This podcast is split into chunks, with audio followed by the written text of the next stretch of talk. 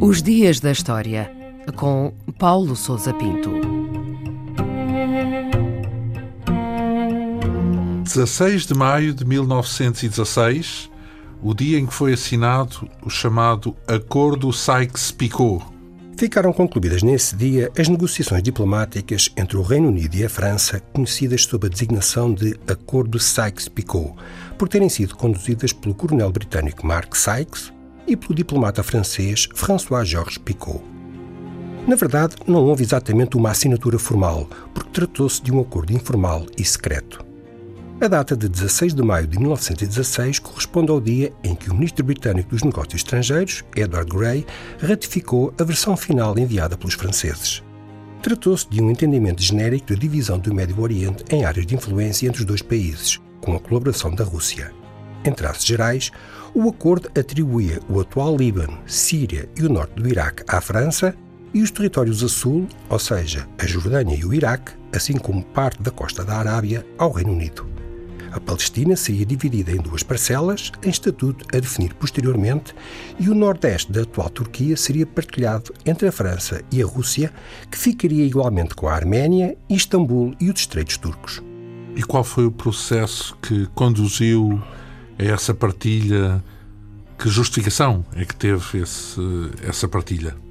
O acordo Sykes-Picot foi um típico entendimento entre duas potências coloniais europeias e resultou da antecipação do cenário do desfecho da Primeira Guerra Mundial, então em curso. Perante a percepção da fraqueza do Império Otomano e a antecipação do seu desmembramento quando a guerra acabasse, a França e o Reino Unido iniciaram negociações para a partilha da região do Médio Oriente em zonas de influência. A Rússia, que tinha interesses na região, foi incluída nos contactos diplomáticos, embora o seu papel fosse reduzido. As negociações tripartidas tiveram início durante a campanha militar de Galípoli, que tinha como objetivo neutralizar rapidamente o Império Otomano, e arrastaram-se ao longo de mais de um ano. Havia zonas cinzentas no acordo, que teriam que ser resolvidas posteriormente, nomeadamente a definição das fronteiras e a questão da Palestina. Tanto as negociações como o acordo final foram secretos e à revelia dos aliados na região, nomeadamente os líderes árabes que pouco depois desencadearam uma revolta contra o Império Otomano. E que efeito é que teve este acordo Sykes-Picot no terreno?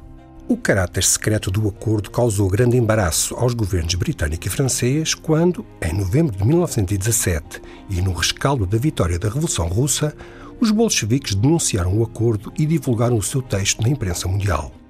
O mal-estar envolveu sobretudo as lideranças árabes, que esperavam um apoio dos aliados à plena autonomia do Médio Oriente em troca da revolta contra o domínio otomano. Por outro lado, lançava por terra o discurso oficial das potências aliadas que afirmava a primazia da diplomacia aberta e transparente. Para complicar a situação, o Reino Unido anunciou por esta altura o seu apoio ao surgimento de um futuro Estado judaico na Palestina, o que agravou naturalmente a desconfiança árabe. Seja como for, e apesar de vários ajustamentos e correções, o Acordo Sykes-Picot definiu as linhas gerais do quadro geopolítico do Médio Oriente do pós-guerra. A sua herança, no que toca aos limites fronteiriços entre os diversos países, subsiste até aos nossos dias e permanece como uma das causas das tensões e conflitos existentes na região.